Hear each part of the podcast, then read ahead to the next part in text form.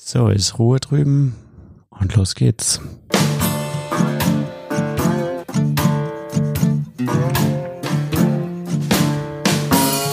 Jetzt ist lieb. Zurzeit fiebert man ja besonders darauf hin, dass sie im Bett liegen. Ja, die, äh, die wertvolle Familienzeit ähm, verliert so ein bisschen ihren Wert, wenn man sie jeden Tag ohne Ende Von morgens komplett. bis nachts und wieder von vorne hat. Ja. Tja, es ist irgendwie, wir kommen jetzt, glaube ich, wie so Stimmen aus der Zukunft oder aus der Vergangenheit, weil das jetzt die erste Folge ist, nach der unser Podcast jetzt veröffentlicht wurde, die wir jetzt aufnehmen, weil wir schon ein paar in Reserve aufgenommen haben. Ich Wie sich das glaube, gehört? Das war die größte Lücke zwischen Leuten, die einen Podcast gestartet und ihn veröffentlicht haben. Ja, zumal ja auch jetzt alle, ähm, jetzt übrigens ist gerade Corona-Krise, deswegen, Ja, jetzt kommt es noch, kommt einem noch länger vor, wie eine komplett neue Zeitrechnung. ja, es ist auch, äh, ich habe auch gehört, es haben auch ganz viele Leute jetzt neue Podcasts gestartet wegen Corona. Also wir sind, glaube ich, auch die Einzigen, die sich in unseren Folgen nicht darauf beziehen, was uns so ein bisschen cool macht. Jetzt haben wir doch noch drüber gesprochen. Und wie geht's dir jetzt so, nachdem du so wochenlang keine Folge aufgenommen hast, aber jetzt dein Podcast veröffentlicht wurde? Ja, ein schönes Gefühl. Also vorher kam mir das Ganze irgendwie noch sinnloser vor. Wenn man keine Hörer hat, warum hat man dann einen Podcast? Und jetzt haben wir ja schon 34 Abonnenten oder so ähnlich. Hallo an alle. Die meisten kennen wir wahrscheinlich persönlich, aber Ja, genau. ja, worum geht's denn heute? Ja, es geht um, äh, worum geht's? Wir haben uns überlegt, wir machen mal eine Folge über das Thema Filmhochschulen. Special-Folge. Ja, äh, warum über Thema Filmhochschulen? Ja, ich denke, da können wir vielleicht neue Follower gewinnen, die sich den Stimmt. Filmhochschulen bewerben wollen. Ja, falls es immer noch so ist, wie es damals war. Ich weiß gar nicht, ob diese Zeiten eigentlich noch äh, so sind, dass Ja. äh, das so wie so der heilige Tempel irgendwie gefeiert wird. Keine Ahnung, ich war mal bei regie.de damals, als ich noch in der Schule war und dadurch habe ich das Ganze dann immer mitgekriegt. Da haben nämlich auch dann immer irgendwelche Leute heimlich dann irgendwelche Insider über die Bewerbung veröffentlicht im Nachhinein. Ja, weil sie ähm, sich wahrscheinlich da ähm, unter, unter die, die Nichtwissenden gemischt haben, um da so ein bisschen äh, Credibility zu sammeln. Mhm. Aber äh, deswegen frage ich, ob das überhaupt noch immer so ist, weil als ich heute geguckt habe, regie.de gibt's scheinbar nicht mehr. Was? Also irgendwie die Seite kann man jedenfalls nicht mehr aufrufen. Oh, okay. Weil damals, als ich dann in die Filmhochschule kam, habe ich tatsächlich selber auch noch mal einen Bericht geschrieben, weil ich fand, ich habe das so viele Jahre genutzt, da wollte ich mir auch was zurückgeben. Ja, das ist irgendwie, glaube ich, so eine Anlaufstelle für viele gewesen. Zumindest hört man das immer wieder. Ähm, weil das, äh, das war ja dann auch die Anfangszeit des Internets. So, und da hat man dann zum ersten Mal irgendwie vielleicht so überhaupt Gleichgesinnte getroffen. Aber es war auch immer, ich fand es auch immer eine extreme Ansammlung von ziemlichen Angebern auch leider, die sich da irgendwie wichtig, wichtig machen wollten. Ja, ähm, Filmhochschule, ähm, also reden wir darüber, wie man an die Film, wie wir an die Filmhochschule gekommen sind und auch was äh, uns vielleicht äh, als Resümee am Ende geblieben ist davon und ob wir ähm, das grundsätzlich empfehlen oder ob es äh, welche anderen Wege es vielleicht auch noch geben könnte. Hm. Da du ja die erste warst, die auf der Filmhochschule äh, von diesem Podcast angenommen wurde. Ja, und deswegen warst du auch ein Jahr komplett neidisch auf mich. Äh, nee, das ist so. Ähm, ja, okay, gut, war ich, ja. ja, ähm, wie war das denn? Ähm, erzähl mal, äh, an welchen Schulen hast du dich beworben? Ab wann? Und wie viele Absagen hast du vorher kassiert? Äh, jetzt fällt mir gerade ein, dass ich mich ja damals, als ich Abi gemacht habe, auch schon einmal in München beworben habe. Ähm, aber da habe ich nie wieder was davon gehört. Und ich glaube, im Nachhinein macht es auch Sinn, weil ich eine komische Abiturientin war, die noch nie einen Film gemacht hat, außer Ja, ich, das ist, glaube auch so ein bisschen so eine der ersten Fehleinschätzungen, über die man häufig stolpert, weil das ja irgendwie so Filmhochschule heißt, also wie eine Hochschule halt. Ähm, und deswegen viele denken, na, am Abi geht man da halt hin, um da Mhm. Filme machen zu lernen. Und als Praktikum habe ich mich da mit meinem Bogi beworben. Bogi, was ist Bogi? Das ist in Baden-Württemberg die Berufsorientierung. Ah, da wurde bei äh, RTV Media. Ich weiß nicht mehr, aber da war ich auch nur drei Tage. Ich weiß nicht, was für ein hochwertiges Praktikum das sein soll. Ja, hat sich, äh, hat sich scheinbar gelohnt. Ja, das ähm, interessanterweise haben mich das auch ähm, immer wieder mal, als ich an der Filmakademie diese Besucherführung gemacht habe, in zu meiner Studentenzeit, äh, besorgte Eltern gefragt, äh, die nicht so genau wussten, was sie mit ihren Kindern äh, beruflich anstellen sollen, ähm, ob sie nicht ihre Kinder da anmelden sollen. Die hätten jetzt demnächst auch Abi.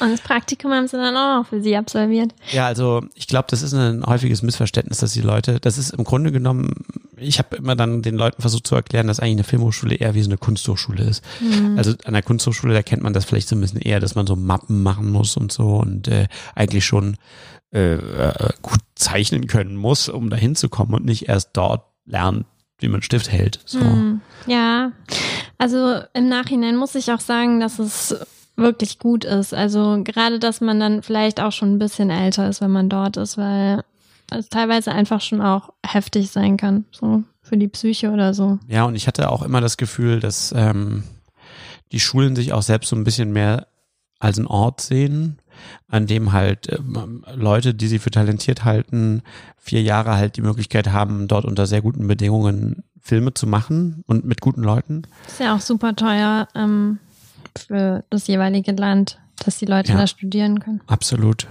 Und da macht es natürlich total Sinn, dass man, wenn man vier Jahre die Leute dort hat, nicht dreieinhalb Jahre damit verschwendet, denen zu erklären, was eine Kamera ist und was, mhm. ähm, äh, da, sondern dass man quasi mit einem gewissen Vorbildungsstandort eigentlich einsteigt. So. Mhm. Okay, aber eigentlich waren wir ja bei dem Punkt, wo ich mich beworben habe. Ähm, ich war ja dann in diesem Sammelbecken, wo viele waren äh, nämlich beim Filmwissenschaftsstudium in Köln. Daher kennen wir uns ja auch. Da hat ja auch Böhmermann studiert, oder? Ja. Und Uwe Boll. Dr. Uwe Boll. Ja. Und ähm, habe mich dann quasi im letzten Studienjahr doch nochmal entschieden, äh, es bei den Filmhochschulen nochmal zu probieren, weil ich gemerkt habe, dass ich einfach in die Praxis will und ähm, man auf wissenschaftlichem Wege da nicht so leicht hinkommt. Und ich hatte dann erst die Idee, dass ich sozusagen nochmal ein Aufbaustudium mache. Deswegen habe ich mich ähm, bei der Filmwerkstatt in München beworben. Da wurde ich dann auch wieder nicht genommen, weil, das habe ich inzwischen rausgefunden, das ist so ein Aufbauprogramm, was man eigentlich am besten nochmal nach der Filmhochschule macht. Also am Ende eines zehnjährigen Studiums ein kann man dann nochmal. Ein Aufbau eines bereits aufgebauten, aufgebauten Aufbaustudiums. Ja. Ähm, äh, dann habe ich mich aber auch noch an der HMS, ähm, an der DFFB und in Potsdam beworben und wurde bei allen auch in die zweite Runde eingeladen. Glückwunsch. Hm, danke. Im Nachhinein immer hm. nochmal. Ich war aber nicht überall. Kleiner Spoiler. Äh, ja, wollen wir denn vielleicht mal, wenn du jetzt hier mit diesen Namen so um dich wirfst, kannst du ja erst nochmal erklären, welche Schulen es überhaupt gibt? Ja, also was ihr auf jeden Fall natürlich schon mal unterscheiden müsst, sind die staatlichen und die privaten Hochschulen. Zwei völlig unterschiedliche Paar Schuhe. Ja, die Meinungen sind geteilt. Ähm, ich weiß es nicht. Also man soll ja nicht immer so äh, rumlästern oder sowas. Aber ich sag mal so, die Situation in der Filmbranche ist dermaßen angespannt, finde ich, dass ich nicht das Gefühl habe, dass man, wenn man jetzt in einer privaten Hochschule ist, besonders gute Karten hat, da zu bestehen, weil es wirklich, wenn man an einer dieser, ich sag mal, anerkannten staatlichen Hochschulen ist, noch genug Probleme hat, in die Branche reinzukommen. Und die IFS, die ist ja irgendwie, glaube ich, so ein Zwischending oder ja, keine Ahnung, die IFS in Köln zählt dazu, zu den anerkannten Schulen. Äh, genau, dann gibt's die DFFB in Berlin, ähm, die HFF in Potsdam, nee, Filmuniversität inzwischen, äh, die Filmakademie Baden-Württemberg, die Filmhochschule in München, HMS, die HMS und die KHM in, in mhm, Köln. Genau, und die KHM. Ähm, ich, um da nochmal einzusteigen, ich glaube, es ist nicht ausgeschlossen, dass wenn man auf einer privaten Schule studiert hat, dass man auch einen guten Weg machen kann. Ähm, aber es ist eigentlich für einen selbst noch schwieriger dort, weil die Erfahrung, die ich gemacht habe, ist, dass ähm, eine Filmhochschule eigentlich im Wesentlichen auch zwei Funktionen hat. Das eine ist, äh, ja ein Renommee für die Branche zu geben, also dass einfach die Branche danach weiß, okay, der oder die hat an dieser Schule studiert, das ist dann schon was wert. Das bieten dir die privaten Schulen meistens nicht. Das ist, gilt nicht als Eintrittskarte, sondern du musst dich dann wirklich über deine besonderen, herausragenden Leistungen, Filmpreise und so weiter ähm, qualifizieren. Ja, also das kommt mir eigentlich eher wie ein Quereinstieg fast vor. Ja. So, wenn du halt irgendwie einen guten Film machst, dann kannst du es ja auch so schaffen, vielleicht. Und dann kannst du es auch an so einer privaten Hochschule schaffen. Aber welche Abschlussfilme oder irgend, welche Filme von privaten Hochschulen kennt man jetzt so? Ja, weniger. Also es gibt, ja, also ab, genau, es ist quasi eigentlich wie ein Quereinstieg, würde ich auch sagen. Und das zweite Problem, das, glaube ich, private Schulen haben, ist, dass ähm, der zweite große Vorteil einer staatlichen Schule ist, dass man zum ersten Mal als junger Filmemacher mit so vielen guten Kollegen arbeiten kann. Also äh, an der Filmhochschule ist man plötzlich in der Situation, dass äh, Leute sich dezidiert nur mit Schnitt befassen oder nur mit Sound oder nur mit Musik. Und das ist zum ersten Mal für einen eine Situation, wo man seine Filme dadurch auch wirklich nach vorne bringen kann. Und das ist eben an den privaten Schulen der Erfahrung nach, wenn ich mit denen zu tun hatte und auch was mir berichtet wurde, oft ein großes Problem, weil da, selbst wenn man selbst eifrig ist, einfach ziemlich viele Leute rumhängen, die das irgendwie nicht so ernst nehmen und mit denen kann man auch keine Blumentöpfe gewinnen, wenn man die natürlich in seinem Team hat. So mhm. und ähm, das, der Teamgedanke ist einfach extrem wichtig natürlich bei einem Film und auf diese Leute ist man dann in gewisser Weise angewiesen. Also die ziehen einen dann irgendwie auch äh, mit runter. Ähm, das heißt nicht, dass nicht im Einzelfall man auch mit einer Gruppe dort zusammenkommen kann, mit der man total gut äh, interagiert. Aber es ist nicht so unbedingt einfach, glaube ich. Ja, und auf der anderen Seite kann man da auch an tollen Hochschulen wie in Weimar oder Kassel oder ja, wie wir eben zum Beispiel Filmwissenschaft in Köln studiert haben, also an einer normalen Universität oder Kunsthochschule studieren und da auch kreativ sein und Leute kennenlernen, ja. mit denen man arbeitet. Und Absolut. muss kein, keine horrenden Gebühren dafür bezahlen. Absolut, ja. Okay, aber natürlich, äh, großes Problem, die Aufnahme an der Filmhochschule ist doch eine ganz schöne Hürde für äh, die meisten. Also merkwürdigerweise, wenn man sie ja dann genommen hat, kommt es einem nicht mehr so krass vor, aber wenn man erstmal davor steht, ich weiß noch, das war für mich damals immer ja, also äh, wie so eine Tür, durch die man nicht durch durfte und nicht durchkam. Ja, weil es natürlich auch mit Glück verbunden ist. Und man muss auch sehen, dass es je nach Studiengang wirklich auch nochmal unterschiedlich schwierig ist. Also gerade Regie ist wahrscheinlich auf Platz eins der, der Bewerberzahlen. ja. Ähm, je mehr man sich dann vielleicht auf was Spezielles spezialisiert, hat man auch wieder bessere Chancen wenn man schon weiß, man möchte Motion Design machen oder so, dann mhm. kann man es auch schaffen, aufgenommen zu werden. Ja. Mhm. Produktion zum Beispiel ist auch, zumindest in der Filmakademie, wo ich war, auch immer eine ganz relativ günstige Einstiegstüre gewesen, weil die einfach dort sehr viele pro Jahr aufnehmen. Ja, aber in ähm, Ludwigsburg ist auch nochmal die Situation eine andere, weil da muss man sich ja wirklich für diesen Ort dann entscheiden. So. Ja. Ich glaube, in Berlin und Potsdam sind die Bewerberzahlen dann auch nicht viel niedriger. Mhm. Ja, okay, also dann steht man irgendwann vor dieser ähm, ähm, Frage, bewerbe ich mich an dieser Schule oder nicht? Was bedeutet das? Oder was hat es bei dir bedeutet? Ähm, also für Drehbuch muss man natürlich da Texte einreichen. Das war, ich glaube, relativ ähnlich äh, pro Hochschule. Meistens geben sie ja dann irgendein Thema vor, aber das variiert dann auch nochmal je nach Hochschule. Also die einen wollten dann auch lieber was Biografisches.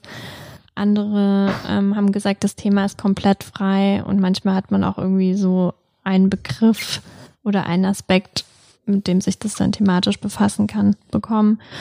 Und ähm, musste so verschiedene Textformen einreichen. Also ein Exposé für ein größeres Projekt, ähm, dann aber auch so Dialogszenen äh, natürlich über die eigene Motivation was schreiben. Ja, sich da eben mit seinen Interessen und seinem bisherigen Schaffen vorstellen. Und äh, wie lange hat das gedauert für dich, dich für so eine Schule dann diese Texte vorzubereiten? War das viel Arbeit oder macht man das mal eben so? Ich glaube, das ging, weil wenn man jetzt Autor werden will, hat man ja auch ein gewisses Arsenal an Texten, auf das man dann oft zurückgreifen kann. Und wenn da jetzt, also ich mag das sowieso nicht, wenn es dann irgendwie heißt, äh, bitte zum Thema Helden oder so. Aber ich glaube, von dem sind die auch immer weiter abgerückt, weil die eigentlich auch wirklich wissen wollen, was möchtest du für Geschichten erzählen. Und es macht dann keinen Sinn, das auf einen Begriff runterzubrechen. Und ich glaube, das waren ein paar Wochen, die man dann, die ich da brauchte, um diese Texte herzustellen. Ah, ich weiß noch, bei in Berlin war auch noch eine größere Rechercheaufgabe dabei, weil die auch wollten, dass man sich in ein bestimmtes Milieu rein recherchiert. Das war zum Beispiel dann auch eine aufwendigere Aufgabe. Und auch einige Filmanalysen vorbereiten sollte und so. Ja. Ja, ich glaube, man kann schon sagen, dass die auf jeden Fall auch neben dem Talent, das man beweisen soll, auch wirklich testen wollen, ob man es wirklich will. Also, ähm, mhm. das mal eben so nebenbei, äh, also das ist schon schwierig. Es sind schon sehr spezielle Sachen, die man dort machen muss, die man jetzt nicht mal so macht, während man eigentlich noch äh, eigentlich Maschinenbau studieren will oder mhm. sonst was. Also ich glaube, das ist schon auch mit einer ihrer ähm, Strategien, wie sie auch versuchen, die Leute auszusortieren, was auch sinnvoll ist, weil man muss sich wirklich sehr bewusst dafür entscheiden, hm. für diesen Beruf insgesamt und für das Studium auch, weil es schon, mh, mm, ja, es beeinflusst schon, es, oder es dominiert schon das Leben dann für viele Jahre. So. Wenn du die Bewerbung zu anstrengend findest, dann wirst du den Beruf, glaube ich, viel zu anstrengend finden. Ja, und dann muss man, glaube ich, ein paar Wochen warten oder so und wird dann bei Interesse in die zweite Runde eingeladen, wo man eben persönlich bei denen erscheint. Und da lief es eigentlich auch wieder ähnlich. Allerdings, ich war nur in Hamburg und in Potsdam. Und ich hatte mir Hamburg erstmal sehr interessant vorgestellt, weil da ich ja schon studiert hatte, mich das eben angesprochen hat, dass man da nur zwei Jahre studiert und es wie so ein Masterstudium ist.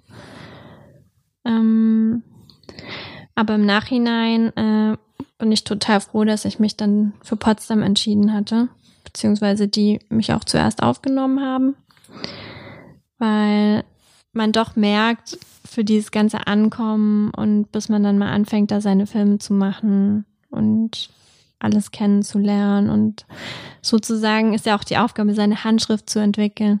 Das stelle ich mir einfach in zwei Jahren total anstrengend und schwierig vor. Und die HMS hält ja auch nicht damit hinterm Berg, dass sie halt auch echt erwarten, dass man 150 Prozent gibt, Vollzeit, immer da dabei ist. Und das finde ich schwierig, gerade wenn man dann auch schon ein bisschen älter ist und natürlich nebenbei auch noch Geld verdienen muss. Und ähm, ja, dann ist es irgendwie besser, wenn sich das auf eine längere Zeit erstreckt und man Zeit hat, sich da zu entwickeln. Ja, ich glaube, was ähm, manchmal auch als äh, Missverständnis herumgeistert ist, dass die Leute das als einen Vorteil sehen, wenn das Studium kürzer ist, weil sie ja so sagen, ja, ich habe ja schon lange studiert, das war ja auch dein, mein Gedanke genauso.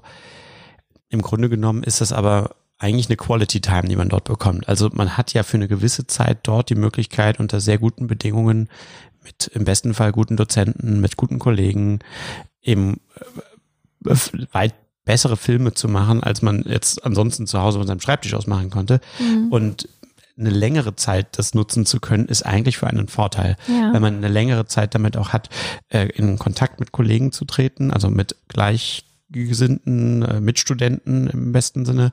Ähm, und man hat auch mehr Chancen, dadurch natürlich mit Filmen auch Aufsehen zu erregen, weil man einfach in zwei Jahren logischerweise weniger Filme machen kann als in vier Jahren. Mhm. Und ähm, ich würde das auch äh, total bestätigen, was du sagst, dass ähm, ein kürzeres Studium also man muss sich das schon sehr genau überlegen. Das hat, kann auch Vorteile natürlich haben. Die HMS ist auch eine äh, super Schule. Das steht total außer Frage. Die haben ja auch total viele sehr erfolgreiche Absolventen. Ähm, aber ich würde für, zur Vorsicht raten, wenn man so per se sagt, ja, ich würde ein Studium nehmen wollen, das möglichst kurz ist. Weil das ist nicht wie bei einem normalen Studium so, dass man, dass es geht nicht um den Abschluss, den man am Ende erlangt, sondern wirklich um die Möglichkeit, dort eine Zeit zu verbringen ja. und Filme zu machen wie man die Zeit eben nutzt. Aber dafür war es natürlich auch super interessant, ähm, diese Bewerbungsrunden mitzumachen, weil ich vorher wirklich dachte, ja, wenn ich irgendwie die Chance habe, nach Hamburg zu gehen, dann werde ich die nutzen. Und im Endeffekt war ich dann da und habe, als ich in Potsdam war und als ich in dem Bewerbungsgespräch war, mich da total wohlgefühlt und irgendwie so gemerkt, nee, irgendwie passe ich hier hin. Ja, bei den, von den Aufgaben her war es eben so, dass man vor Ort mh, mm, in der zweiten Runde meinst du ja. dann, also wenn man mhm. in Potsdam äh, hat man einen Film von quasi einer Studentin, die äh, dann einige Jahre schon studiert hatte, angeschaut und hat dazu eine Analyse gemacht und dann gab es einige Zeitungsartikel und dann sollte man dazu auch nochmal ein Konzept entwerfen. Und ansonsten ging es in dem Gespräch eben auch sehr darum, einen kennenzulernen und was ich da einfach so sympathisch fand, irgendwie haben die sich auch so dafür interessiert, wie man sich das jetzt vorstellt und wie man dieses Studium so in sein Leben integriert. Und in Hamburg war es eben eher so, dass sie wirklich sehr stark betont haben, dass es hier darum geht, Head-Autoren auszubilden und dass sie da volle Power die ganze Zeit fordern und wie willst du das finanzieren und du musst dann Kredite aufnehmen und keine Ahnung. Also für mich persönlich war das dann irgendwie, ja, ging mir irgendwie in so eine vielleicht zu kommerzielle Richtung. Und in Potsdam wurde eher so das Interesse auf die künstlerische Sprache gelegt, weil HMS sieht sich eben auch als kommerzieller. Ja, es war sehr interessant, einfach so festzustellen, ich war ja nur ein paar Stunden an jeder Hochschule, aber dass man da irgendwie schon so gespürt hat, dass es einfach verschiedene Ausrichtungen gibt. Weil vorher hat man gedacht, ja, hauptsächlich ich komme an die Filmhochschule. Aber gerade in Potsdam haben die auch gesagt, ähm, schau, welche Schule zu dir passt. Ja, ich glaube, die Schulen schauen ja auch sehr genau, wer zu ihnen passt. Also mhm. ähm, die sind schon sehr unterschiedlich in dem Profil, was sie suchen an Leuten. Trotzdem würde ich ähm, jedem, der jetzt äh, so sagt, okay, ähm, ich habe mir jetzt immer vorgestellt, ich möchte gerne in, in Schule XY studieren und sich komplett darauf fokussiert, das würde ich als ähm, dem würde ich, davon würde ich abraten.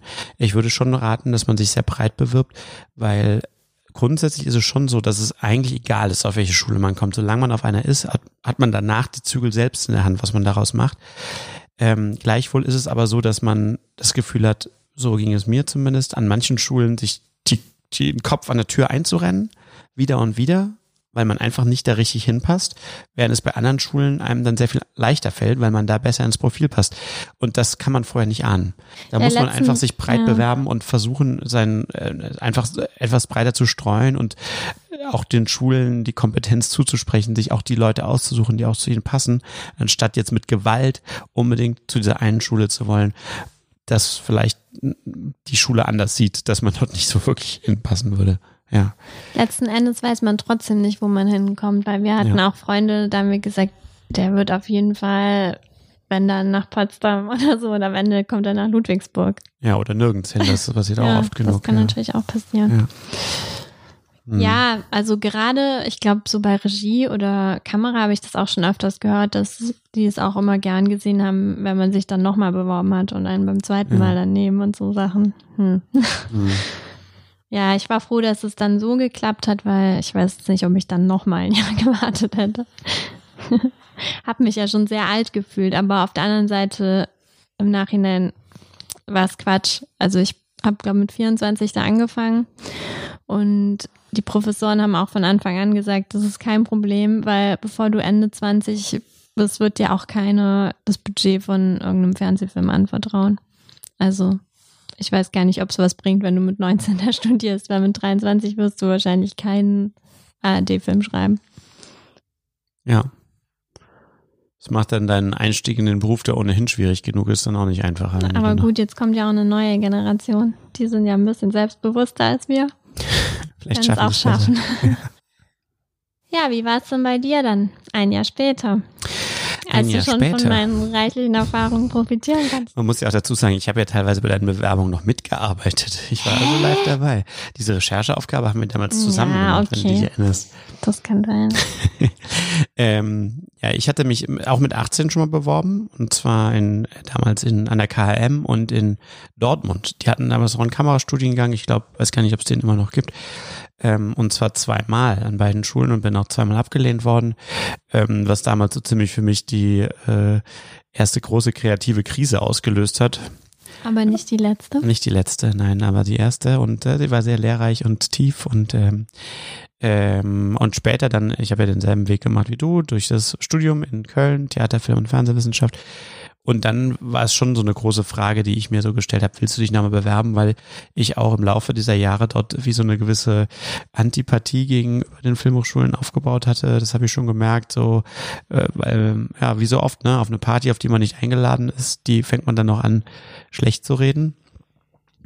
Und so hat es für mich dann schon nochmal eine gewisse Überwindung innerlich gebraucht, es nochmal anzugehen und mich zu bewerben. Aber ich habe mich dann tatsächlich nochmal auf vier Schulen beworben ähm, KHM Potsdam, ich glaube die FFB und Filmakademie Ludwigsburg äh, mit dem gleichen Film und äh, mehr oder weniger auch, ja, die Texte variieren natürlich immer ein bisschen im Regiebereich, aber das Wesentliche für den Regiebereich ist eigentlich, dass du einen Bewerbungsfilm machen musst. Und ähm, das ist, glaube ich, Jahr für Jahr ein bisschen anders. Die hatten zeitweise auch das mal sehr, sehr thematisch gest äh, gesteuert, also dass sie ein Thema vorgegeben haben, was total der Albtraum war, weil du dann halt diesen Film wirklich nur für diese Schule gemacht hast und damit nichts anderes mehr machen konntest. Ähm, Oder du änderst den Titel für jede Bewerbung einfach. Ja, das hat man dann teilweise versucht, das ist denen aber dann auch aufgefallen, weil die natürlich wussten, dass jetzt die andere Schule dieses und jenes Thema hatte. Ähm, in meinem Jahr hatte ich da ein bisschen mehr Glück, weil es offener war. Ich konnte dann denselben Film für mehrere Schulen benutzen. Aber da habe ich zum Beispiel ganz stark das auch gemerkt, dass ich mit dem Film, mit dem ich anschließend in Ludwigsburg aufgenommen wurde, in den anderen Schulen nicht mal in die zweite Runde gekommen bin.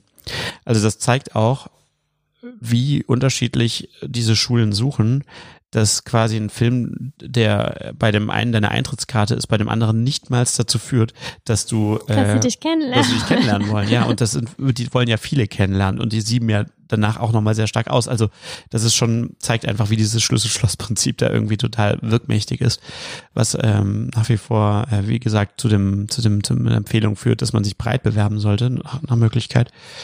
Ähm, ja, und äh, du musst dann in Ludwigsburg, das ist aber in den anderen Fällen eigentlich genauso, dann nochmal einen zweiten Film machen und zwar innerhalb kürzester Zeit. Also du kriegst dann eine Aufgabe, musst dann innerhalb von 48 Stunden noch einen Film machen. Und ähm, also wenn du in der zweiten Runde bist. Mh, wenn du dort vor Ort bist, du musst noch ein paar andere Aufgaben machen, aber das Wesentliche ist einen zweiten Film und das habe ich schon als eine als eine ganz große Glückssache dann empfunden. Also äh, unter den Bedingungen dann wirklich unter diesem Zeitdruck da was Gutes abzuliefern, das hängt einfach davon ab, also das kannst du versuchen, so gut du willst. Du brauchst einfach das Quäntchen Glück, dass dann auch dieser zweite Film dort auch gefällt. Weil das ist auch oft genug, das habe ich auch gesehen. Leute haben gute Sachen dann gemacht, die haben aber dann den Geschmack dort irgendwie nicht richtig getroffen und dann sind sie plötzlich rausgeflogen, weil das Feld doch dann plötzlich sehr dünn wird. Also die nehmen ja fünf auf und sie laden, glaube ich, in diese zweite Runde so 20 ein. Also das heißt, sie schmeißen dann von denen nochmal drei Viertel raus. Ähm, das haben ist natürlich die, schon sehr deprimierend dann für die Leute. Die in Ludwigsburg da eine feste Zahl an Leuten, die die aufnehmen? Hm, na, ich glaube, die machen das so ein bisschen über den Daumen. Die gucken schon, also mir wurde das auch so beschrieben, das hat man dann später auch mal, als man dann dort war und mal so von der anderen Seite mitgucken konnte, auch bestätigt bekommen, dass die auch so versuchen, so ein bisschen jeden Jahrgang auch so vielseitig zu besetzen. Also, dass sie eben versuchen, zum Beispiel einen einen oder eine, die vielleicht eher realweltlicher arbeitet, eine oder einen, der eher abgedrehter arbeitet, einen, der vielleicht, also so, dass sie versuchen, diese äh, verschiedenen Facetten, die es Filme machen, eben nur mal bietet, dann irgendwie abzubilden. Und das ist natürlich auch nochmal ne, ein riesen Glücksfaktor, weil es kann sein, dass du eigentlich einen super Film machst, aber der eine, der halt jetzt nochmal ein bisschen besser war als du, jetzt diesen einen Platz, für den du dann auch in Frage kommst, dann irgendwie blockiert. Und ähm, das ist ein Riesenglücksding. Deswegen einfach äh, die, die wichtigste Message, glaube ich, ist, dass man das einfach wieder und wieder probieren muss, wenn man das wirklich will. Und ich habe wirklich so viele Leute kennengelernt, für die das zu einem äh, wie ein jährliches Ritual geworden ist, diese Einreichungen zu machen, die dann irgendwann im Herbst angefangen haben, sich schon Ideen zu machen, ähm, dann irgendwann, wenn die Aufgaben rauskamen, das dann vorbereitet haben und wirklich äh, eine gewisse Phase ihres Lebens damit verbracht haben, das Jahr über Praktika zu machen, Filme zu machen und dann sich für diese Bewerbung möglichst fit darzustellen, um dann äh, unter optimalen Bedingungen da was rauszuhauen. Und das hat dann oft auch funktioniert und das braucht aber einen langen Atem. Also ich habe diese Geschichten auch gehört. Das war ja bei mir faktisch am Ende des Tages auch so, dass es eigentlich nicht vorkommt, dass jemand, der einen Film macht, einfach genommen wird, so zum ersten Mal, sondern die wollen irgendwie auch sehen, dass du auch bereit bist zu leiden und das auch wieder und wieder versuchst, dass du es wirklich irgendwie willst. Ja, da ist das eine der Hauptlektionen, finde ich, so von der Filmhochschule, dass du da ganz viel noch schon in klein lernst, was du dann später in der Branche die ganze Zeit erlebst. Und wenn du das da nicht durchhältst, dann wird es in der Realität leider noch schwieriger. Ja, es, ich würde, äh, ich wäre vorsichtig, also mit nicht durchhalten, das klingt ja so ein bisschen so, als ähm, wäre man dann irgendwie nicht hart genug oder nicht gut genug. Es gibt einfach viele Leute, glaube ich, für die ist es nix. So, und das merken sie dann dort und das ist dann auch okay. Und die sollten dann auch, äh, würde ich dazu raten, ihre Schlüsse daraus ziehen, weil es gibt auch wirklich ja sehr viele andere schöne Berufe, die man machen kann oder auch Berufe, die auch damit verbunden sind, die irgendwie im Filmischen sind, aber die halt jetzt nicht genau im Speziellen dieser Kreativberuf ist. Ähm, weil wenn man da eine schwache Flanke hat auf diesen Gebieten, die dort in der Filmhochschule von dir gefordert werden, ähm, auch vor allem emotional eben, dann wird man sich dort kein großes Glück einfangen können. Das ist einfach ein zu großer Bestandteil dieses Berufs später, dass man mit so emotionalen äh, Rückschlägen klarkommen muss. Ja, das klingt jetzt natürlich auch sehr negativ. Also auch die ganzen positiven Dinge der Filmbranche und die ganze Zusammenarbeit und Teamwork und so weiter lernt man eben auch an der Filmhochschule schon kennen. Weil man da eigentlich in einem ja Art geschützten Rahmen das macht, was man dann später auch im Beruf machen möchte. Ja. ja, jetzt haben wir ja schon ein bisschen was über Potsdam und Hamburg gehört und über Ludwigsburg werden wir wahrscheinlich auch noch gleich noch mehr hören.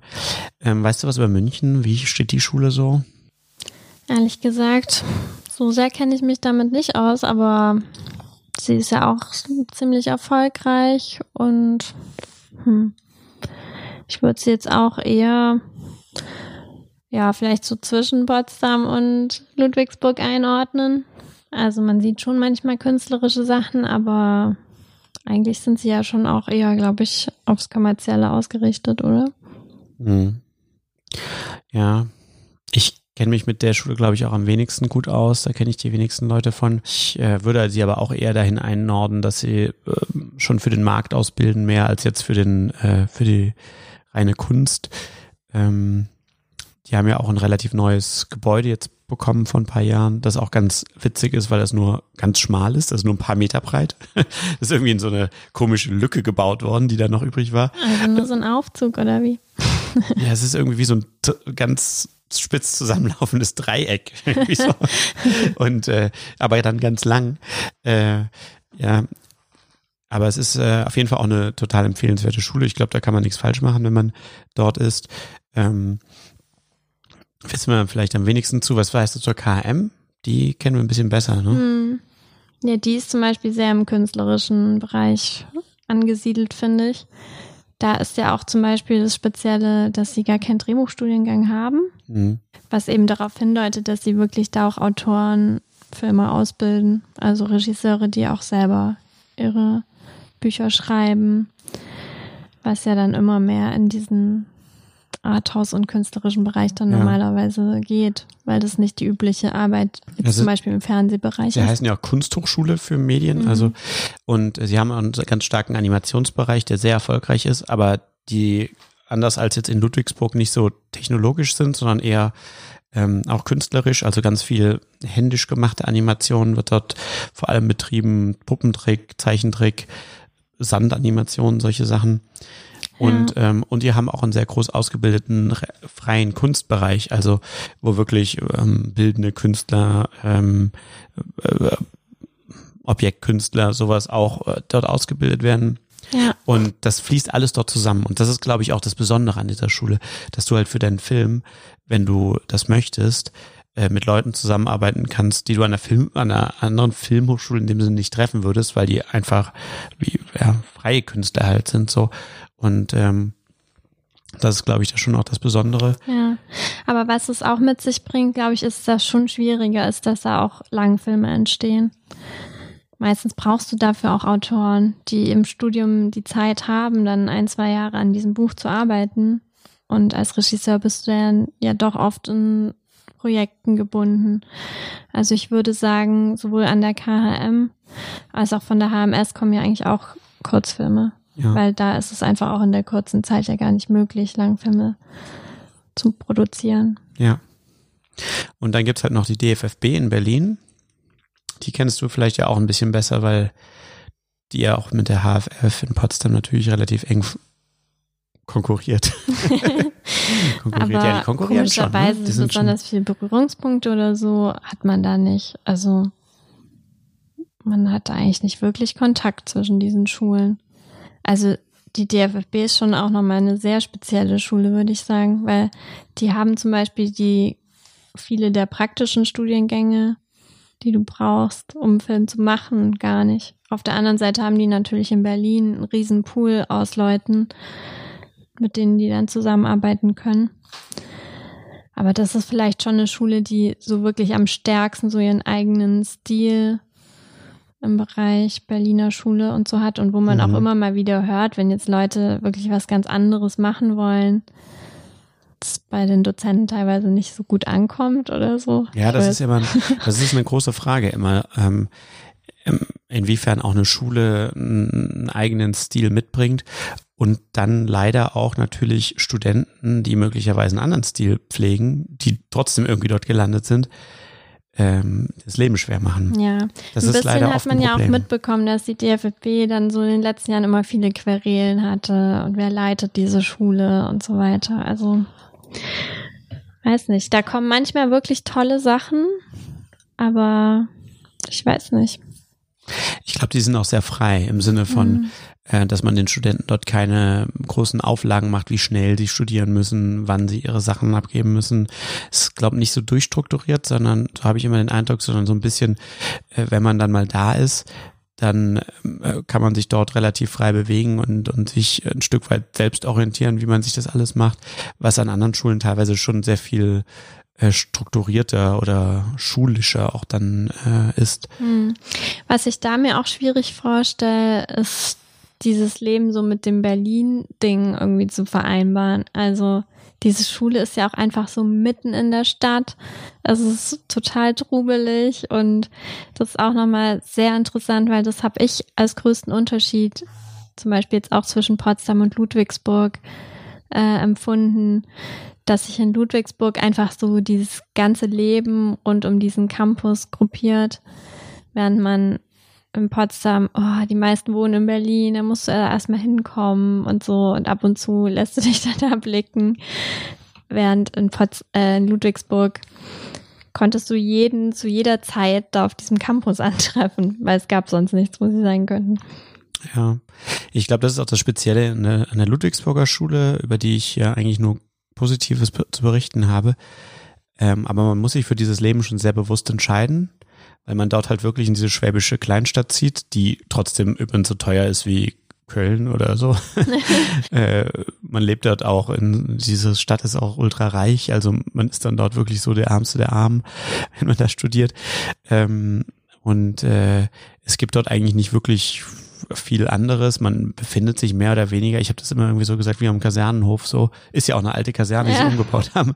Ähm, und ähm, das Leben spielt sich dann für die Studenten dort ab. Die hängen dann auch, wenn sie frei haben, darum und äh, wissen nicht, was sie sonst mit ihrer Zeit anfangen sollen, weil sie auch äh, ihre meistens auch ihr komplettes soziales Leben abschneiden mussten.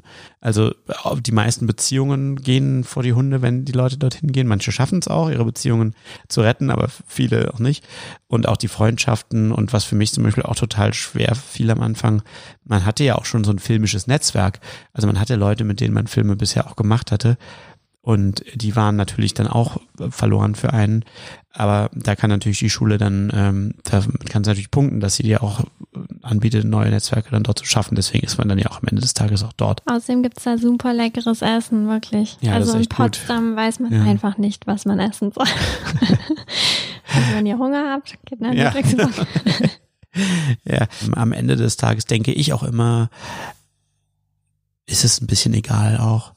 Also wenn man es dann geschafft hat, auf eine Schule zu kommen, dann liegt es wirklich an einem selbst, was man daraus macht. Ja, also, also Ludwigsburg hat ja auch immer so total dieses Hollywood-Image und so weiter. Aber was war in den letzten Jahren? Nora Fingscheid und Anne Sora Berashit und so weiter haben mega die Filme gemacht, die man jetzt wahrscheinlich nicht aus Ludwigsburg erwartet Ja. hätte. Ja. Und du hast halt einfach grundsätzlich, wenn du an der Schule bist, auch die Möglichkeit, deine Sachen so zu machen, wie du möchtest. Und ähm, ich finde auch immer, dass das stimmt dann, dass das Argument ist, äh, ja, die Schule, wie wir jetzt eben gesagt haben, dass dann die Dozenten nicht so gut auf einen zu sprechen sind, wenn man halt einen bestimmten Stil pflegt. Aber das gehört dann vielleicht auch mit dazu. Dann wird sich in der Branche auch- nämlich auch niemand leiden Genau. können. Das gehört dann auch mit dazu, dass man sich gegen diese Widerstände auch dann trotzdem durchbeißt und die Sachen so macht, wie man will und sich auch darauf beruft, dass man eben dort auch als künstlerisch kreative Person eben ist, die am Ende des Tages das auch so machen muss, wie sie es selbst für richtig hält und nicht wie irgendwelche Dozenten es für richtig halten, weil das wird ja die sind eine Zeit lang deine Wegbegleiter, aber die werden später, wenn du dann in diesem Beruf bist, ja auch nicht auf deinem Schoß sitzen und dir in irgendeiner Art und Weise helfen oder reinreden. Und das ist dann auch gar nicht so eine schlechte Übung, schon mal dort auch gegen diese Widerstände teilweise auch zu bestehen. Ähm, die Dozentensituation ist auf jeden Fall auch nochmal sehr unterschiedlich. Also in Ludwigsburg auch wahrscheinlich der Lage geschuldet, ähm, hat man eher so Dozenten und Professoren, die da so Art wie Workshops geben. Die kommen dann dahin und geben für eine Zeit und fahren dann wieder. Ja. Und in Potsdam und wahrscheinlich auch in Berlin hat man einfach eher diese Professoren, die dann einen so von Anfang bis Ende begleiten, weil sie halt immer da sind. Hat beides so Vor- und Nachteile, finde Wie ich. sieht's technisch gesehen aus? Das ist ja für viele, die sich vielleicht auch für die technischen Studiengänge interessieren, ja auch immer ein Argument. Also da haben wir grundsätzlich eigentlich, kann man glaube so sagen, die sind alle super ausgestattet, die Schulen.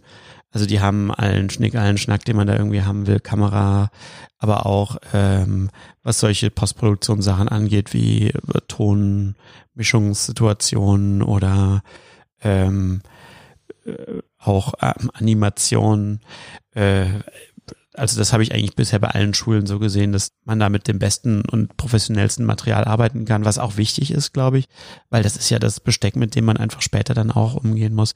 Und das ist zum Beispiel auch was, was ich an, ähm, um nochmal auf diese privaten Schulen zurückzukommen, meine Erfahrung damals mit den Leuten, die dort studiert haben, war, dass diese Schulen sowas zum Beispiel überhaupt nicht oft bereitstellen und dass es den Studenten selbst überlassen ist, sich irgendwie für ihre Filme dann Kameras zu besorgen und so, was dann oft dazu führt, dass das natürlich entsprechend auch ähm, dann irgendwie nur Halbseiten geschieht oder möglich ist, was nochmal, glaube ich, auch ein Punkt ist. Ich will nicht sagen, dass man eine gute Kamera braucht, um einen guten Film zu machen und eine gute Technik, aber es hilft natürlich einfach, mit diesem Material arbeiten zu lernen, dass diese Prozesse dann auch zu machen, damit man das später dann eben, wenn man dann nicht mehr in der Schule ist, dann auch einfach kann. So. Ja, und um die Filme zu machen, braucht man ja schon auch ein gewisses Budget. Und da ist es eben an den staatlichen Hochschulen, die arbeiten ja viel auch mit den Sendern zusammen. Und dadurch kommen überhaupt erst diese Budgets auch zustande, dass man überhaupt arbeiten kann. Ja, willst du mal einen ganz groben Abriss darüber geben, wie dein Studium so aufgebaut war in Potsdam, ohne jetzt zu sehr ins Detail zu gehen, aber was sind da so für Besonderheiten dir aufgefallen? Also in Potsdam ist es eben sehr nochmal in diesen praktischen und in diesen wissenschaftlichen Teil aufgeteilt, der, glaube ich, jetzt dadurch, dass sie sich jetzt eben in eine Filmuniversität umgewandelt haben, wahrscheinlich jetzt keine geringere Rolle spielt. Also im Gegensatz jetzt gerade zu Ludwigsburg oder so hast du da schon noch einen relativ großen Anteil an Fächern wie Filmgeschichte, Filmästhetik und Literatur, Wissenschaft und solche Fächer. Aber der Fokus liegt schon natürlich auf der praktischen Arbeit. Und ähm, man ist eben in einem sehr festen Klassenverbund. Also ich war da mit sechs ähm, anderen Studenten in einer Gruppe und wir hatten quasi jeden Tag der Woche gemeinsam unseren Unterricht. Also war eher wie Schule, nur dass du quasi wie Einzelunterricht hast und ähm, arbeitest hauptsächlich eben an verschiedenen Projekten. Und im Grundstudium war es so, dass halt hauptsächlich Kurzfilme waren, wo man dann wiederum versucht hat, die auch mit anderen Studiengängen gemeinsam zu realisieren. Da gab es dann eben so verschiedene Projektformate, wo das in verschiedenen Konstellationen passiert ist.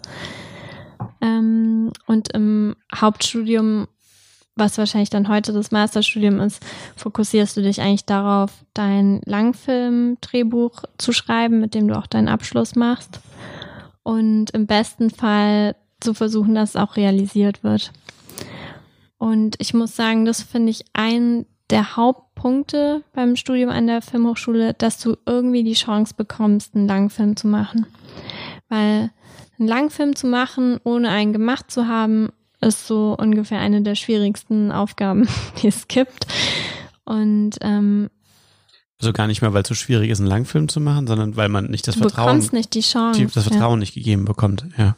Und deswegen stand ich auch immer sehr kritisch gegenüber, wenn es so hieß, ja, wir müssen das jetzt eindämmen, es ist einfach auch zu teuer und ähm, ihr könnt für diese geringen Budgets keine Langfilme drehen.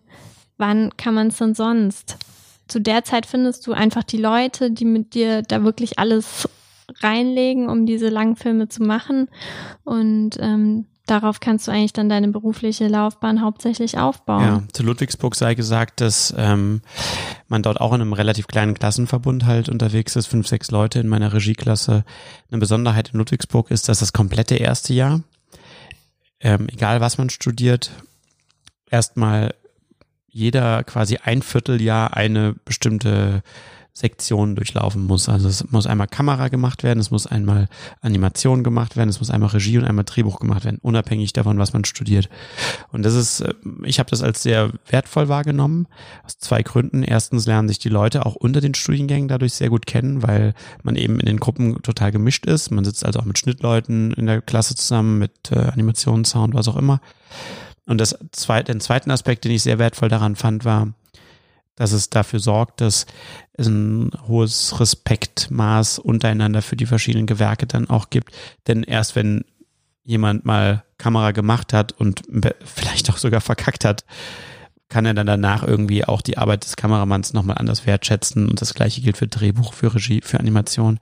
Also das Scheitern gehört in diesem ersten Jahr mit dazu an den Aufgaben, die dann später andere für dich übernehmen. Grundsätzlich ist es dann so, dass du quasi in jedem Jahr ähm, wenn du mal von vier Jahren normalerweise ausgehst, immer einen Film dann als Abschluss machst, die immer größer werden. Im ersten Jahr hast du irgendwie 100 Euro Budget, im zweiten Jahr hast du äh, ein, 2500 Euro Budget, später hast du dann 15.000 Budget im dritten und im vierten Jahr ist dann alles offen. Das ist dann der Abschlussfilm, das Diplom. Da kannst du quasi, bist du dann auch dir selbst überlassen, was du halt schaffst, auf die Beine zu stellen. Und ähm, ja, ich würde auf jeden Fall auch das ähnlich sehen wie du, dass man sich sehr darauf fokussieren sollte, am Ende einen Langfilm machen zu können. Und viele machen das auch schon so, dass sie quasi schon bevor das Thema ansteht, im letzten Jahr anfangen daran zu arbeiten, was sich sehr empfiehlt, dass man schon vorher versucht, Stoff zu finden, auch schon ein Team zusammenzustellen. Weil ganz oft ist es so, dass wenn man dann im letzten Jahr, also gerade seinen Drittjahresfilm fertig hat, der ja auch anstrengend war und jetzt anfängt, einen Langfilm die beiden zu stellen, dass man einfach nicht mehr die ähm, zeitlichen Ressourcen hat, die Leute jetzt auch zusammenzubringen dafür und dass es dann irgendwie nicht klappt. Also das ist ein guter Tipp, glaube ich, so haben wir es ja auch gemacht, dass wir eigentlich ab dem ersten Tag mehr oder weniger wussten. Ja, und teilweise ist man da eben auch seines eigenen Glückes Schmied, weil man ja auch selber sich für verschiedene Pitches und so weiter dann bewirbt, die dann im Prinzip jetzt nichts mehr mit der Filmhochschule zu tun haben. Also man braucht nicht erwarten, dass irgendeiner von den Professoren oder so einem jetzt das Budget für einen Langfilm besorgt oder so. Da muss man dann bei der Berlinale oder ja, es gibt ja verschiedene Pitch-Formate, wo man dann eben teilnehmen kann und da eben versuchen muss, ja, Produktionsfirmen zu finden und für Förderungen einzureichen und so weiter. Es zahlt sich auch aus, trickreich dabei zu sein. Ähm, die Schulen sind relativ streng in Bezug darauf, dass sie immer sagen, so ja, okay, mit dem und dem Budget könnt ihr das nicht drehen, das ist zu wenig dafür. Und das hat auch alles seine Gründe, die haben ja auch eine gewisse Verantwortung und so. Aber viele von unseren Kollegen, die jetzt sehr erfolgreich sind, haben an bestimmten Stellen dort doch manche Regel gebogen und es einfach trotzdem gemacht, was dann später niemanden mehr interessiert, aber trotzdem für sie eigentlich der Grundstein war, dann halt diesen Langfilm auch machen zu können. Und natürlich muss man da Augenmaß bewahren. Man kann nicht irgendwie auf Teufel komm raus jetzt irgendwie sich am Ende einen Langfilm rausprügeln, aber ähm, man darf sich, glaube auch nicht dann davon entmutigen lassen, dass jetzt Leute sagen, nee, das geht nicht und so. Dann macht es Sinn, würde ich immer empfehlen, zu gucken, wie kann man das jetzt irgendwie vielleicht trotzdem möglich machen. Vielleicht unter reduzierten Bedingungen mit einem vielleicht angepassten Konzept diesen Film irgendwie über diese 70 Minuten zu bringen, dass man danach auch die Chance hat, einfach sagen zu können, okay, ich habe schon einen Langfilm gemacht. Ja, ist vielleicht auch nochmal unterschiedlich, ob man jetzt Drehbuch oder Regie studiert. Wenn du als Drehbuchautor am Ende dein Langfilm-Drehbuch hast, dann hast du ja trotzdem auch Möglichkeiten, das auch nach der Hochschule noch an den Mann zu bringen. Ja du hast auch weniger Möglichkeit, darauf Einfluss zu nehmen, ob es jetzt gemacht wird oder nicht als Autor. Ja. Das sind ja dann andere, die diese Entscheidungen treffen. Aber für einen Regisseur gilt das und man muss sich natürlich dann auch mit den entsprechenden Leuten umgeben, Produktionsstudenten oder so, die das auch mittragen. Alleine kann man das nicht schaffen. Aber äh, ja, wir hatten im Grunde genommen auch Glück in unserer Situation, dass unser Film am Ende gemacht wurde. Ähm, und äh, das hat äh, für uns dann den Stein ins Rollen gebracht. Gleichwohl man jetzt auch nicht sagen muss, dass er jetzt super rollt. Aber er würde jetzt wahrscheinlich noch viel schlechter rollen, was ich gemacht habe. er rollt so eine ganz, ganz schwache Steigung hinunter. Und er ist sehr eckig. ja, also das Tollste an der Filmhochschule sind, glaube ich, die Kommilitonen. Das merkt man jetzt auch im Lauf der Zeit immer mehr. Die kommen danach auch in die Branche, kommen in verschiedene Positionen und es wird einem davor die ganze Zeit so erzählt, aber es ist wirklich auch in der Realität so, dass man danach, auch wenn man jetzt Konzepte entwickelt oder Projekte anschiebt, ganz oft mit den Leuten wieder zu tun hat, mit denen man auch studiert hat. An die kann man sich wenden mit Ideen. Das ist einfach der kurze Dienstweg. Und ja, die sind einfach auch, also bei mir zum Beispiel eine totale mentale Stütze auch. Also es ist ja auch super schwierig, wenn man so jeden Tag Leute um sich hatte, die die Projekte mit einem besprochen haben und danach ist man raus aus der Hochschule und sitzt einfach zu Hause vor seinem Computer und versucht weiterzuarbeiten. Also ich habe total davon profitiert, dass man auch danach Kontakt hält und auch gemeinsam vielleicht mal an einem Projekt arbeitet, also auch mit anderen Autoren die man kennengelernt hat oder dass man sich wenigstens Feedbacks holt und auch sich natürlich darüber austauscht, wie es so läuft und wo man noch anknüpfen kann und so weiter. Also ich würde auch jeden ermutigen, der an die Filmhochschule geht, echt so versuch zu versuchen, nicht so in dieses Konkurrenzdenken oder so hineinzufallen, weil ähm, ich glaube, damit macht man sich dann einfach nur noch mehr Druck, wenn man so denkt, ah, der macht immer bessere Sachen oder der ist beliebter. Stattdessen kann man sich wirklich super gegenseitig unterstützen, glaube ich. Und es ist ja letzten Endes für alle Platz oder für alle auch nicht Platz. Also ich habe eher das Gefühl, man kann sich auch gegenseitig dann in Projekte oder meinen Writers Room hinein verhelfen oder so, als dass man jetzt automatisch genau mit den fünf Leuten, mit denen man zusammen ist, da jetzt eine Konkurrenz aufbauen sollte.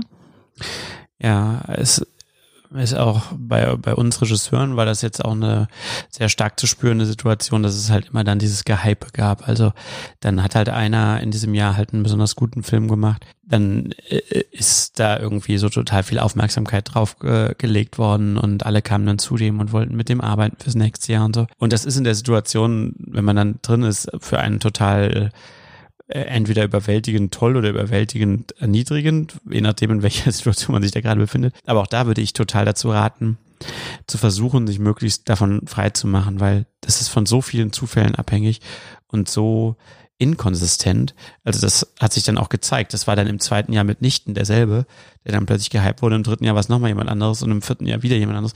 Also es macht überhaupt gar keinen Sinn, da Energie reinzustecken. Man sollte versuchen, Energie reinzustecken in seine Sachen, dass man die so gut macht, wie man halt nochmal kann.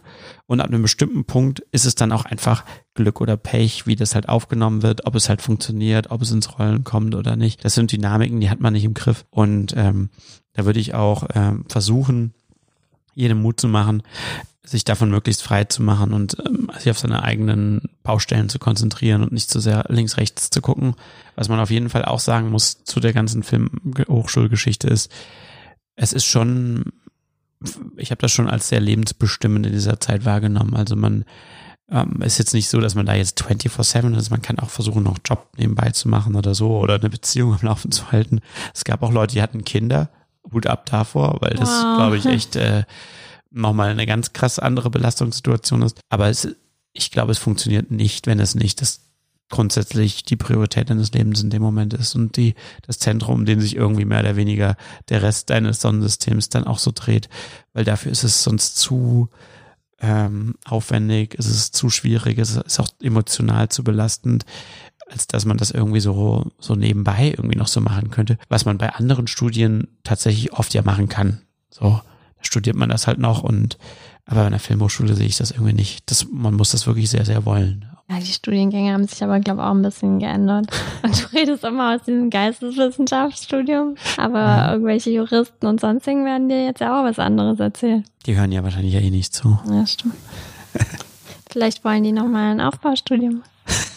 ja, vielleicht. Das ist eigentlich eh cool. Also, das ist ja oft dann das Problem, wenn man dann einfach an der Filmhochschule war, was will man so erzählen?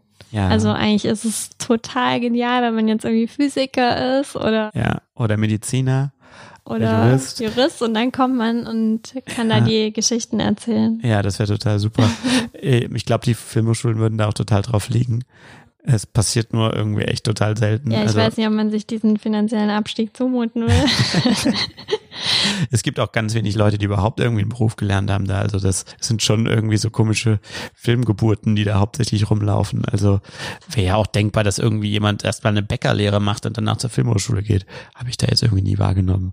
Also das ja, das ist ja auch, was den Filmhochschulen so ein bisschen vorgeworfen wird, dass sie eben von den Leuten, die da sind, jetzt nicht die Gesellschaft abbilden und oftmals halt eintönig sind. Ja, keine Ahnung. Ich kenne aber viele, die danach dann nochmal was anderes gemacht haben. Ja. Weil man dann einfach merkt, das ist doch nicht mein Ding. Ja. Das ist mir einfach zu viel. Ja, dann vielleicht noch zwei Sätze zum Abschluss, zum Diplom, zu dem, wie man aus dieser Schule rauskommt. Also grundsätzlich ist der Diplomfilm so eine Art äh, Twitter-Wesen. Der ist einerseits ein Hochschulfilm. Das heißt, man kann auch äh, auf die Mittel dieser Hochschule zurückgreifen, die Technik von denen benutzen, die Studenten benutzen, nutzen, die äh, ja dann quasi. ja, so denken nämlich die Regiestudenten und vielen Dank. nee, ich meinte ähm, kollaborieren, kollaborieren. Ähm, äh, und auf der anderen Seite ist es aber auch ein echter Film. Also im Sinne von, dass die dann auch später rauskommen, die werden dann auch im Zweifel einen Vertrieb bekommen oder einen Kinostart oder was auch immer. Vielleicht auch im Berlinale Wettbewerb laufen. Möglicherweise, wenn es richtig gut läuft. Äh, also das ist, man kann in dieser Konstellation einmalig quasi so versuchen, das Beste bei der Welten so zusammenzubringen. Was dazu führt, dass man durchaus Filme machen kann, die eigentlich unter normalen Bedingungen sehr viel teurer wären die man jetzt eben mit diesen Mitteln des Filmhochschulfilms plötzlich einmal noch so machen kann. Ja, es ist also eine einmalige Chance, eigentlich ohne dass einem jetzt sehr viel reingeredet wird von außen, einen Film zu machen und einfach auszuprobieren, was dabei dann rauskommt. Was in Potsdam noch witzig ist, ist, dass du dann nebenbei noch so eine Abschlussarbeit schreiben musst. Die, der wissenschaftliche Teil, was dann ein bisschen verrückt teilweise ist, weil irgendwelche Regisseure und Kameraleute in irgendwelchen Farbkorrekturen von ihren Abschlussfilmen sitzen, die sie bei Festivals einreichen wollen und nebenbei noch in der Bibliothek äh, ein Buch ausleihen für ihre ganz tolle Master. Weil ihm mal jemand gesagt hat, man muss dafür auch Bücher ausleihen und sie dann so mit einem Buch durch die Hallen wandeln. Also ich weiß nicht, ob da die großen wissenschaftlichen Ergüsse bisher so rausgekommen sind. Ja, aber gehört halt dazu, weil es irgendwie dann staatlich anerkannter Studienabschluss ist. Ach so, zum Thema Noten. Also es war auch für mich ein großer Schock. ich bin mal sehr stolz auf meine Noten. Es ist wirklich egal, was ihr für eine Abschlussnote habt, weil es wird nie wieder irgendjemand geben, der sich dafür interessiert. Ähm, es geht wirklich darum, was ihr für einen Film gemacht habt oder was ihr eben für ein Drehbuch geschrieben habt das wie eure Bewerbungsmappe. Ja, ich weiß nicht mal, ob ich mein Zeugnis noch hab. Es könnte in irgendeinem dieser Ordner da hinten sein, aber wie gesagt, ich glaube, der Einzige, der jemals nochmal danach fragen würde, wäre die Rentenkasse oder so, wo du die letzten Jahre verbracht hast. Ich glaube, wir kommen nochmal auf dieses Thema vielleicht zurück irgendwann, dass wir nochmal, wir hatten überlegt, ob wir auch nochmal beleuchten, wie dann so dieser Berufseinstieg danach funktionieren kann oder auch nicht und welche Schwierigkeiten sich dann dort auch bieten. Wir freuen uns, dass dieser Podcast jetzt auch tatsächlich veröffentlicht wird. Ja, und man äh, hat die ganze Zeit das Gefühl, man würde mit echten Menschen reden. Ja. Und Nadine ähm, äh, lacht immer über mich, weil ich den ganzen Tag nur auf diesen Aktualisieren-Knopf drücke und hoffe, dass die Zahl der Abonnenten die 36er Schallmauer noch durchbricht und vielleicht noch äh, auf 37 sich hochschwingt. Insofern wünschen wir euch noch eine schöne Nacht. Weckt nicht die Kinder. Bleibt euch in den Filmhochschulen. Und bis bald. Bye, bye.